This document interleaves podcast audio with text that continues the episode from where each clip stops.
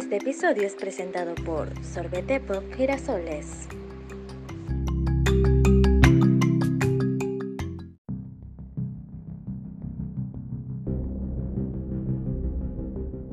Bienvenido seas al podcast Radioactivo, un espacio donde se abordarán temas de interés general con una pizca de acidez, no apto para suavecitos.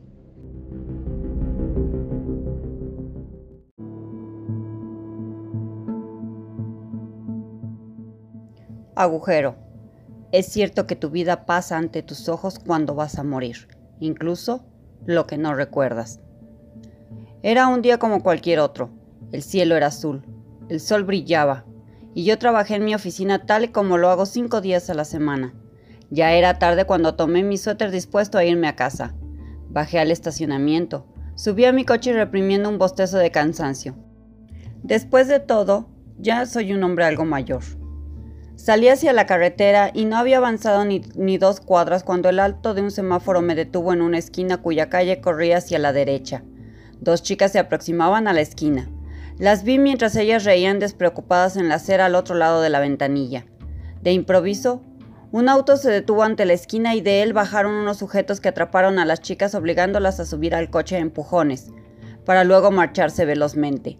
Mientras miraba mudo de terror, un vértigo terrible me invadió. Sentí que me hundía en mi propio asiento. La bilis me subió a la garganta y traté de llevarme una mano a la boca. Empero, el movimiento me pareció muy lento, y cuando logré tocarme, la sensación se fue tal como llegó, llevándose consigo el vértigo, la náusea y la lentitud. No sé por qué, pero aceleré mi auto dándole vuelta a la esquina ignorando la luz roja y perseguí el auto tratando de ver la matrícula. Más adelante me di cuenta de que al menos la de atrás no estaba, así que continué siguiéndolo a distancia. A esa hora las calles estaban vacías y temí que se dieran cuenta de que iba tras ellos y mataran a las chicas o me amenazaran de alguna forma, mas los seguí hasta una colonia común y corriente. Los vi detenerse ante una construcción. Alguien ya los esperaba pues retiraron una de las láminas que conformaban la improvisada barda. El auto entró al patio de la construcción, que por las dimensiones parecía un centro comercial, y la lámina fue puesta en su lugar otra vez. Esperé como 10 minutos y salí del coche. Me colé en la construcción por un hueco en la valla y comencé a buscar en los alrededores donde había aparcado el coche. En tanto lo hacía, saqué mi celular para marcar el número de emergencias. Sin embargo, no había señal. Qué raro, pensé, pues estaba en medio de la ciudad. Bloqueé el celular y me lo guardé en el bolsillo. Otra persona en mi lugar hubiese huido de aquella situación negando que vio algo, totalmente indiferente a lo que pudiera sucederles a las víctimas o hubiese buscado un teléfono público desde el cual comunicarse con la policía. Bajo ninguna circunstancia habría hecho lo que yo estaba haciendo.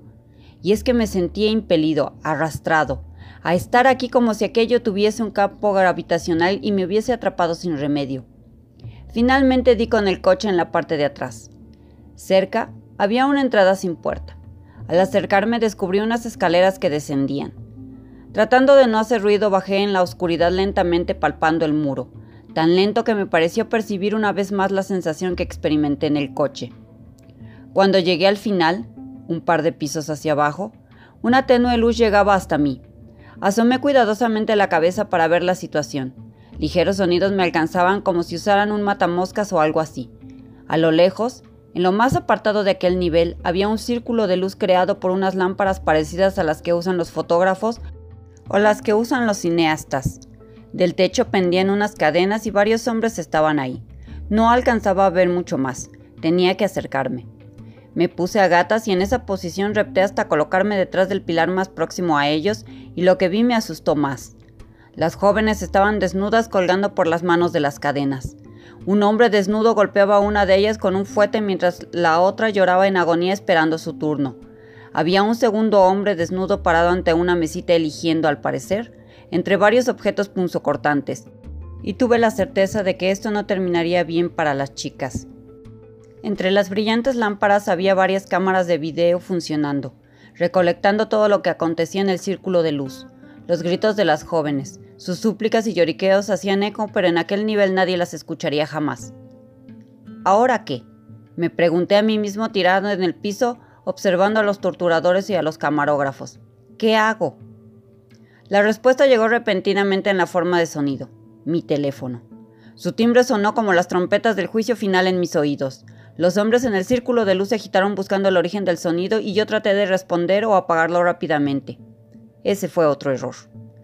Al desbloquearlo la luz me delató. Me llevé el celular a la oreja y en medio de mucha estática escuché la voz de mi esposa preguntando, ¿Dónde estás? Una luz me alumbró la cara y la levanté aún con el teléfono pegado a la oreja y lo que vi me dilató tanto los ojos que creí que se me saldrían de las cuencas.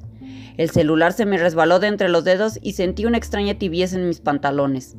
Luego todo se sumió en la negrura del recuerdo previo a la muerte. ¿Qué es el olvido? ¿Es fingir que algo no sucedió? ¿Es mentirnos a nosotros mismos? ¿Es... ¿Qué es? ¿Y la memoria? ¿Es lo contrario al olvido? Esa hada escurridiza y veleidosa que a veces está y cuando más la necesitas no aparece. Aburrido.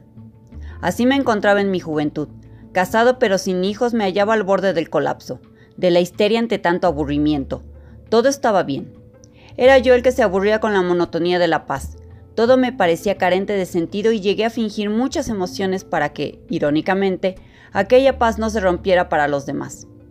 Quería algo solo para mí y lo tuve. Alguien tuvo que darse cuenta cómo me sentía. No sé quién, pero me envió una invitación para una fiesta privada, donde al llegar solo unos pocos invitados departían, todos hombres. No conocía a nadie y la invitación que me pidieron a la entrada no tenía remitente. Después de un par de horas y de trabar interminables conversaciones intrascendentes con algunos, una puerta del salón se abrió y entraron varias mujeres escasas de ropa, un hombre las acompañaba y nos gritó a todos que podíamos disponer de ellas como mejor nos pareciera. El aburrimiento había llegado a su fin. Desde ese día todo fue a más y mejor hasta que llegué a hacer videos snuff, violando, torturando y dando rienda suelta a todo instinto que tuviera. Fui lo suficientemente hábil para no variar demasiado mi rutina, así que mi esposa, amigos y familiares jamás sospecharon nada. Los videos eran cada vez más fuertes, se nos pedían cosas específicas y ganábamos grandes sumas de dinero por ello. Como dice la frase, el que trabaja en lo que le gusta no trabajará ni un día de su vida. Así me sentía. Mi doble vida llegó a su fin unos años después, cuando un accidente de coche me mandó al hospital en coma. Estuve meses en ese estado, y cuando desperté del apagón cerebral todos mis recuerdos del momento del accidente hacia atrás se borraron como un disco duro dañado. Tuve que reaprender todo sobre mí mirando fotos viejas y escuchando narraciones de mi propia existencia, pero que parecían pertenecer de alguien más, pues para mí no significaban nada. Todo lo reaprendí menos mi otra vida, pues jamás tuve ningún indicio de ella. Hoy casi me considero un anciano. Los años han pasado veloces, demasiado. Es absurdo estar aquí tirado lleno de orines con los ojos desorbitados por esta visión imposible. Y lo sé porque lo he visto en fotos, y es impensable que esté aquí pues lo que estoy viendo, la imagen que me llevaré a la muerte soy yo. La cara que veo es la de mi yo joven, el que hacía los videos snuff. Nota en un periódico dos días después. Se encuentra el cadáver de un hombre mayor en el estacionamiento subterráneo del centro comercial Trébol. Su cuerpo lleno de puñaladas y cortes fue hallado por un empleado. Tiene huellas de haber sido torturado y las cámaras de vigilancia no muestran nada, solo estática y pasillos solitarios. La última imagen de él fue en la cámara de vigilancia de un semáforo donde ignoró el alto y aceleró el auto por la calle de la derecha. El centro comercial se está haciendo tristemente célebre pues fue en el mismo lugar durante su construcción que se hallaron los cuerpos de dos jovencitas con un método de tortura parecido al de este hombre. ¿Será un asesino en serie después de tantos años? Algunos especulan con ritos. Nota del expediente policial. Caso 0613, Centro Comercial Trébol. Junto al cuerpo se halló una fotografía. Al principio se presumía que podría ser del asesino, sin embargo las únicas huellas dactilares encontradas en ella eran de la víctima. Se interrogó a la esposa a este respecto y ella dijo que no sabía por qué la foto estaba con él, pues era una foto de cuando su esposo era joven.